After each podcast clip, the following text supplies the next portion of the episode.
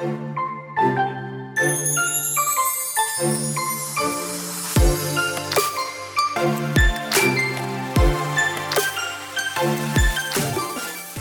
hola, bienvenida a The Wedding Chat. Happy Friday. Mi nombre es Sofía Cristina y estaré compartiendo contigo todos los viernes durante la planificación de tu boda. Te daré tips, tricks y pasos sencillos para que este proceso sea uno fácil y divertido. Sí, coordinar tu boda no tiene que ser tan difícil y stressful.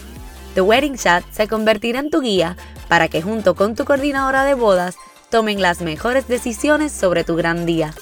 La meta de The Wedding Chat es crear un lugar seguro y divertido donde puedas escuchar toda la información que necesitas para tu gran día, mientras vas de camino al trabajo, te bañas, cocinas, haces ejercicios o en cualquier tiempito que tengas para ti.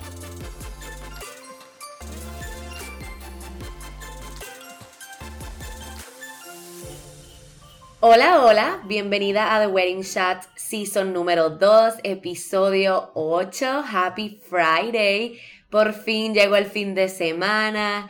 Hay unas semanas que definitivamente son más intensas que otras, así que estoy feliz de poder tener unos días para descansar y recargar energías. Este episodio se lo vamos a dedicar a las invitaciones. Vamos por fin a hablar de lo que debes incluir y por qué en las invitaciones para tu boda. También vamos a hablar de los RSVPs, los plus one y cómo hacer el cálculo de a quiénes enviarles invitación. Vamos a comenzar hablando del diseño primeramente. Una invitación, al igual que el resto de la boda, debe ser una reflexión de la personalidad y el estilo de ustedes. Además, debe crear un sentido de cómo el evento va a ser. La invitación de tu boda es como quien dice el first impression que tendrá el invitado sobre ese día tan especial para ustedes. Ya con esto se crea el tono y el vibe para tu boda. Pero con diseños desde lo más tradicional a lo súper moderno, hay miles de colores, estilos y fonts para escoger. Hay un mundo de stationery gigante por explorar. Es importante que recuerdes que no solo vas a diseñar tus invitaciones, sino que lo más seguro esto incluye los thank you cards, save the dates, sitting chart o los place cards, números de mesa, los tags para tus regalitos. Así que el diseño hermoso que escojas será utilizado a través de la boda de maneras distintas. Así que en otras palabras te tiene que encantar. Los elementos más importantes de una invitación son el tamaño del papel, la forma, el peso, el tipo de invitación que es, el font, los colores, el color de la tinta y la manera en que se imprime. La manera en que escojas imprimir tus invitaciones va a influir en tu presupuesto y en el look final de la invitación. A esto me refiero con si es grabado, letterpress, thermography, si es laser, escrita a mano, embossing, etc. Así que es buena idea que realmente hagas el research de cómo tú quieres que se vea la invitación, el look final, cuál es el presupuesto que quieres gastar para tus invitaciones para que entonces puedas escoger todos esos elementos importantes de tu invitación. Pero ¿qué cosas conlleva una invitación? La invitación per se, eso es lo primero. La tarjeta que tiene toda la información que no puede faltar sobre tu boda. Lo próximo que tiene es la tarjeta del RSVP, que significa Please Respond, ¿verdad? En francés, Respond s'il vous plaît, que hace que el invitado te responda si va a asistir o no a la boda. Y dos sobres. ¿Por qué dos sobres? Usualmente tiene el sobre que va, ¿verdad? Que aguanta todo en la parte de afuera. Y el sobre bonito que va por dentro. Usualmente es del color de la boda. Tal vez tiene algún detallito extra. Pero entonces, ahora vamos a hablar de esa tarjeta de invitación. ¿Qué información es súper esencial que tenga? ¿Quién invita a la boda? Usualmente esto es los padres de la pareja o la pareja misma o tal vez alguna otra persona. ¿Cuál es el propósito del evento? Si es una boda, una renovación de votos, etc. ¿Quiénes son los homenajeados? Fácil, esto es ustedes dos cuándo se llevará a cabo el evento, la fecha y la hora. y obviamente dónde se llevará a cabo el evento. El venue de la ceremonia va primero y luego el nombre del lugar donde será la recepción. Esto es si ambos son en sitios distintos. Ahora vamos a hablar de los RSVPs. ¿Qué cosas necesitas saber sobre este RSVP? Si le vas a poner la tarjeta aparte de RSVP, es importante que le incluyas otro sobrecito con la dirección ya lista a dónde debe enviar el invitado ese RSVP. Usualmente sería la dirección de tu casa. Si le incluyes el sobre con la dirección y el sello ya también, tendrás tu contestación más rápido porque ellos lo marcan, lo sellan, lo echan en el correo y se acabó. Es importante que a ese RSVP le pongas fecha máxima para responder. Tienes que calcular que esto debe ser 3 a 4 semanas antes de la boda. Y hablando de tiempo, vamos a hablar de cuándo debes enviar tus invitaciones. Lo primero que debes saber es que el tiempo para enviarlas lo calculamos de atrás hacia el frente. Quiere decir que desde el día de la boda hasta el presente. Las invitaciones no las debes enviar más de 8 semanas antes de la boda y, no menos de 6 semanas. Así le otorgas suficiente tiempo al invitado para responder su asistencia y nosotros tenemos suficiente tiempo para finalizar la lista de invitados con los suplidores. Pero si se la envías con mucho tiempo de anticipación, la realidad es que se les olvida responder o hasta la pierden. Si ya sabemos que tienes que enviarlas entre 8 a 6 semanas antes de la boda, quiere decir que 3 a 4 meses antes de la boda debes hacer tu orden y mandar imprimir tus invitaciones. Es importante y te recomiendo que veas una prueba de tu invitación antes de dar el ok para imprimir. Así te aseguras que todo detalle esté perfecto, ortografía, colores, nombres, fecha, etc. Pero esto tiende a añadirle tiempo. Así que como quien dice, ya vamos por nueve semanas. Una vez recibas tu orden, te tomará entre una a dos semanas organizarlas y ensamblarlas.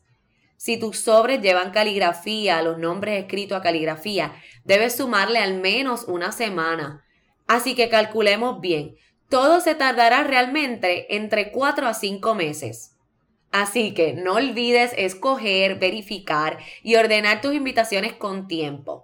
Entonces, cuando vayas a hacer la orden, la pregunta de siempre, ¿cuántas invitaciones debes ordenar? Pues mira, te lo voy a hacer fácil. Si hay una pareja que está casada o viviendo juntas, los dos reciben una sola invitación. Las personas solteras reciben una invitación individual. Y las familias, aunque vayas a incluir padres, se les envía una invitación por casa. Aunque hay una tradición de que si ya tienen un hijo que cumplió 18, pues a ese hijo de 18 años se le envía una invitación individual. Ya cuentan como las personas solteras. Y yo siempre te voy a recomendar que ordenes algunas invitaciones extra. Uno, por si las necesitas, no vaya a ser que alguna se manche o que después puedas invitar a dos o tres personas más y que si tú quieres que tu fotógrafo le tome unas fotos hermosas a tu invitación, entonces debes, debes tener una contigo que esté en perfectas condiciones el día de la boda. Además de que es un recordatorio hermoso. Vamos a hablar entonces de cuáles son los errores más comunes en las invitaciones para que no los hagas.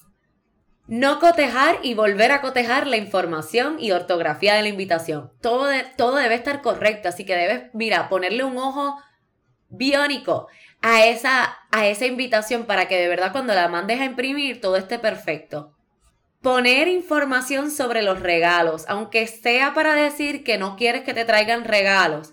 Eso siempre pone como una presión sobre el invitado a llevar o no algo. Así que mejor si tú quieres poner algo de tu registro de, de bodas, te recomendamos que lo pongas en tu website o en una tarjeta completamente aparte. Escribir la frase no niños o solo adultos permitidos. Si a tu boda no hay niños invitados, simplemente no pongas los nombres de los niños. En el sobre de la invitación o en el RSVP, escribe la cantidad exacta de los invitados bajo esa invitación. Me refiero a que si es una casa donde hay cuatro personas, dos adultos y dos niños, y tú no quieres que vayan niños a tu boda, en el RSVP, en la rayita de donde están los invitados, vas a poner dos, quiere decir los dos adultos. Y yo te recomiendo, ¿verdad? Para que no sea de mal gusto, no poner nada referente al servicio de alcohol en la invitación. Si es cash bar, menos. Así que nada que tenga que ver con el servicio de alcohol debe estar puesto en la invitación. Cuando vayas a escribir los sobres de tu invitación o los mandes a, escribir en caligrafía, eh, siempre es bonito que lo hagan a mano, ¿verdad? Aunque sea ustedes mismos. Esto le crea una es verdad, un sentido de personalización hermoso. Vamos a hablar de los títulos sociales que debes usar para tus invitados, que esto a veces tiende a ser bien confuso, pero vamos a hacerlo fácil. Si tienes algún doctor veterinario o dentista, debes ponerle doctor y el nombre. Si hay algún miembro de la iglesia, como un sacerdote o pastor, debes ponerle su título antes de su nombre. Pero personas con certificaciones profesionales como un CPA o algún título de negocio, no, no tienes que ponerle su título en la invitación. A esto se les pone lo normal, ¿verdad? Señor, señora, señorita, etc. Cualquier persona con un PhD se le pone la palabra doctor antes del nombre. A veces vemos el nombre de la persona y entre paréntesis PhD pues en la invitación, como es algo formal, no lo vas a hacer así. Vas a poner doctor o doctora, bla, bla, bla, bla, bla. Personas que tal vez están acostumbradas a utilizar su título todos los días, como un juez, un gobernador, un senador, etc. Sí puedes entonces ponerle el título en la invitación. Y por último, cualquier persona activa en la milicia debe llevar su título en la invitación antes de su nombre. Si tienes una pareja que uno tiene un título y el otro no, el otro va a ser señor, señora, etc. La persona que tiene el título va primero en la invitación. Así que sería, si yo tengo el, el título, sería doctora Sofía Rivera y entonces iría mi, mi pareja. Si el título es muy grande eh, o el nombre de la persona es muy grande, siempre entonces te recomendamos que lo escribas en dos líneas distintas en el sobre. Y entonces vamos a hablar de esta parte que es un poco más incómoda. ¿Cuál es la regla de los plus one para aquellas personas solteras? Pues mira, mi favorita y la más fácil es que si esa pareja no lleva al menos un año juntos, su plus one no tiene que estar invitado. Especialmente si aún no conoces a esa otra persona y no has compartido con ellos juntos como pareja. Y de verdad te lo digo, no te tienes que sentir mal. La realidad es que si tu familiar o amigo se molestan porque tú no les pusiste un plus one, pues mala de ellos, como decimos aquí en Puerto Rico. La realidad es que un plus one significa una comida más, un paquete de barra más, una silla más, etc. Así que es un costo adicional. Y como hablamos al principio cuando hicimos la lista preliminar de invitados, si tú no has compartido con alguien por mucho tiempo y no tienes conexión ya con esa persona, la realidad es que es un gasto que tú no vas a apreciar hacer. Así que mejor no lo invites. Pero sí, también te digo que si ya llevan tiempo, ¿verdad? Aunque tal vez a ti no te caiga muy bien, si conoces a su pareja, pues por cordialidad debes invitarlo. Tampoco quieres que ese invitado pues se sienta incómodo toda la boda. Y especialmente si es alguien importante a ti, pues que no vaya, que no termine yendo a la boda por no tener plus one.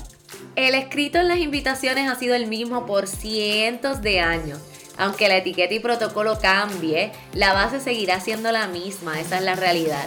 Así que espero que la invitación que escojas te encante, que esté bien escrita y que lleve toda la información necesaria para que tus invitados se sientan honrados de ser parte de tu gran día. Gracias por tu atención y por tomar un ratito de tu tiempo para compartir conmigo hoy. Recuerda que puedes chat conmigo por email al podcast arroba bloomprevents.com o por Facebook o Instagram que me consigues como bloompr.events. Dale click para suscribirte en las notas del episodio. Recuerda darle follow y descargar tus episodios para que no te pierdas ninguno. Ya sabes que estaré aquí todos los viernes ayudándote a que te sientas más confiada a la hora de tomar las decisiones para tu boda. Nos vemos el próximo viernes. Hasta la próxima. Un beso y abrazo. Sophie.